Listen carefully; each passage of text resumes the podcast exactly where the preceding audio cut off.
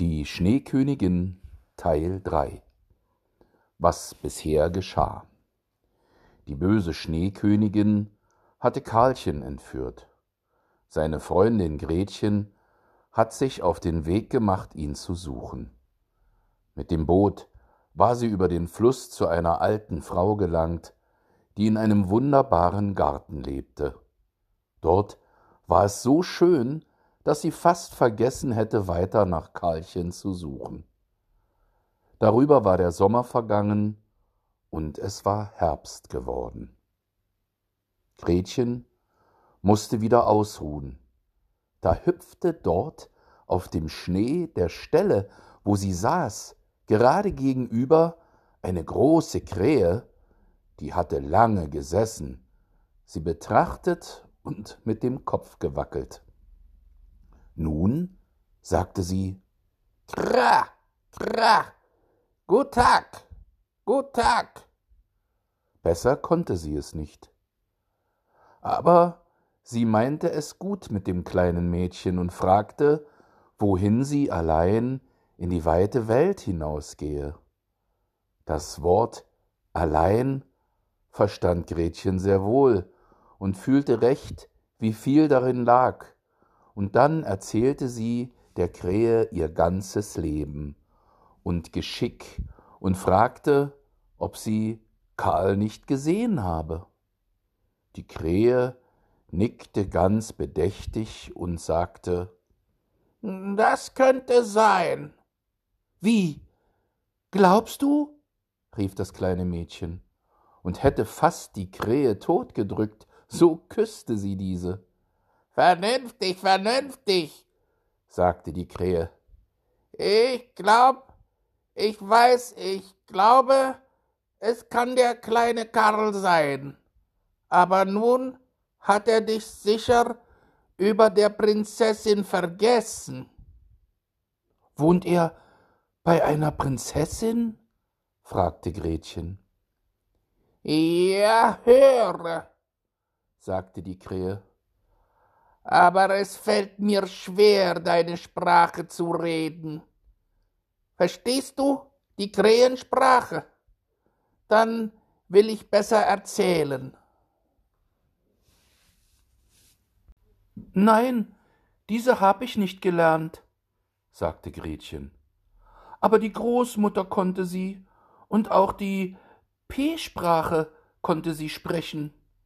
Hätte ich es nur gelernt. Schadet gar nichts, sagte die Krähe. Ich werde erzählen, so gut ich kann, aber schlecht wird es immer. Dann erzählte sie, was sie wusste. In diesem Königreich, in welchem wir jetzt sitzen, wohnt eine Prinzessin. Die ist ganz außerordentlich klug, aber sie hat auch alle Zeitungen, die es in der Welt gibt, gelesen und wieder vergessen. So klug ist sie. Vor kurzem sitzt sie auf dem Throne, und das ist doch nicht angenehm, sagt man, da fängt sie an, ein Lied zu singen. Weshalb sollte ich mich nicht verheiraten? Höre, da ist etwas dran, sagte sie und so wollte sie sich verheiraten. Aber sie wollte einen Mann haben, der zu antworten verstand, wenn man mit ihm sprach, einen, der nicht nur stand und vornehm aussah, denn das ist zu langweilig. Nun ließ sie alle Hofdamen zusammentrommeln, und als diese hörten, dass sie wollte, wurde sie sehr vergnügt. Das mag ich leiden, sagte sie. Daran dachte ich neulich auch. Du kannst glauben, dass jedes Wort, was ich sage, wahr ist, sagte die Krähe. Ich habe eine zahme Geliebte, die geht frei im Schloss umher, und die hat mir alles erzählt. Die Geliebte war natürlicherweise auch eine Krähe, denn eine Krähe sucht die andere, und das bleibt immer eine Krähe. Die Zeitungen kamen sogleich mit einem Rande von Herzen und der Prinzessin Namenszug heraus. Man konnte darin lesen, dass es jedem jungen Mann, der gut aussah, freistehe, auf das Schloss zu kommen und mit der Prinzessin zu sprechen, und derjenige, welcher rede, dass man hören könne, er sei dort zu Hause, und der am besten spreche, den wolle die Prinzessin zum Mann nehmen. Ja, ja, sagte die Krähe.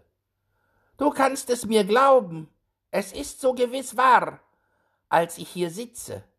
Die Leute strömten herzu, da war ein Gedränge und ein Laufen, aber es glückte nicht, weder den ersten noch den zweiten Tag. Sie konnten alle gut sprechen, wenn sie draußen auf der Straße waren, aber wenn sie in das Schloßtor traten und sahen die Wachen in Silber und die Treppen hinauf die Diener in Gold und die großen erleuchteten Säle, dann wurden sie verwirrt und standen sie vor dem Throne, wo die Prinzessin saß. Dann wussten sie nichts zu sagen als das letzte Wort, was sie gesprochen hatte, und sie kümmerte sich nicht darum, das noch einmal zu hören. Es war gerade, als ob die Leute da drinnen Schnupftabak auf den Magen bekommen hätten und in den Schlaf gefallen wären, bis sie wieder auf die Straße kamen. Dann konnten sie wieder sprechen. Da stand eine ganze Reihe von Stadttor an bis zum Schloss.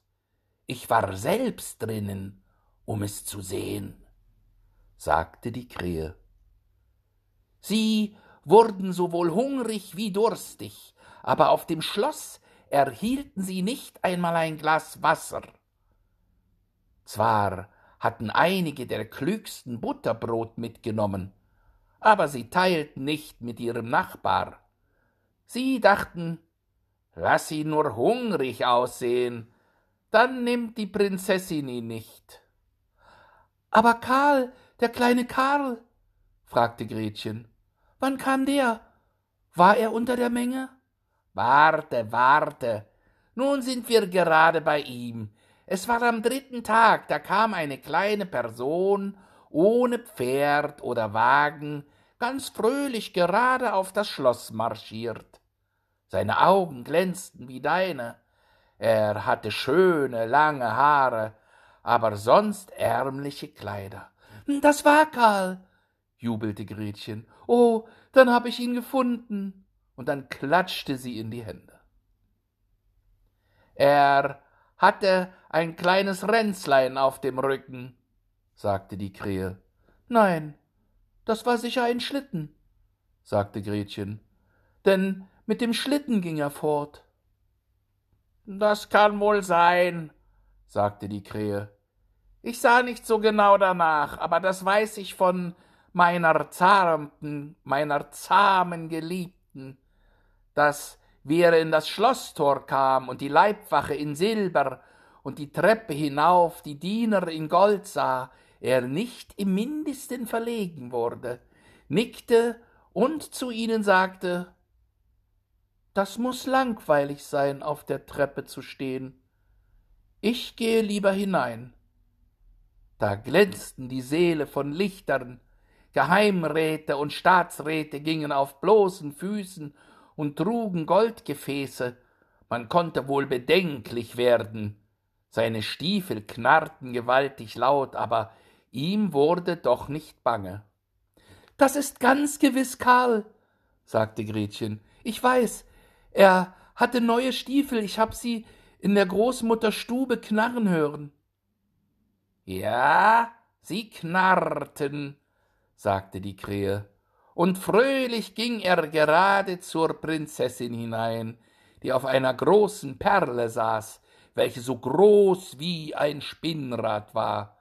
Alle Hofdamen mit ihren Jungfern und Jungfern der Jungfern und alle Ritter mit ihren Dienern und den Dienern der Diener, die wieder einen Burschen hielten, standen ringsherum aufgestellt, und je näher sie der Tür standen, desto stolzer sahen sie aus. Des Dieners Dieners Burschen, der immer in Pantoffeln geht, darf man kaum anzusehen wagen, so stolz steht er in der Tür. Das muss greulich sein, sagte das kleine Gretchen. Und Karl? Hat er doch die Prinzessin erhalten? Wäre ich nicht die Krähe gewesen, so hätte ich sie genommen und das ungeachtet ich verlobt bin. Er soll ebenso gut gesprochen haben, wie ich spreche. Wenn ich die Krähensprache rede, das habe ich von meiner zahmen Geliebten gehört. Er war fröhlich und niedlich. Er war gar nicht gekommen zum Freien, sondern nur, um der Prinzessin Klugheit zu hören, und die fand er gut, und sie fand ihn wieder gut. Ja, sicher, das war Karl, sagte Gretchen. Er war so klug. Er konnte die Kopfrechnung mit Brüchen. Oh, willst du mich nicht auf dem Schlosse einführen? Ja, das ist leicht gesagt, sagte die Krähe. Aber wie machen wir das? Ich werde darüber mit meiner zahmen Geliebten sprechen. Sie kann uns wohl Rat erteilen, denn das muss ich dir sagen, so ein kleines Mädchen wie du bist, bekommt nie Erlaubnis hineinzukommen. Ja, die erhalte ich, sagt Gretchen. Wenn Karl hört, dass ich da bin, kommt er sogleich heraus und holt mich. Erwarte mich dort am Gitter, sagte die Krähe, wackelte mit dem Kopf und flog davon. Das ist das Ende der dritten Geschichte.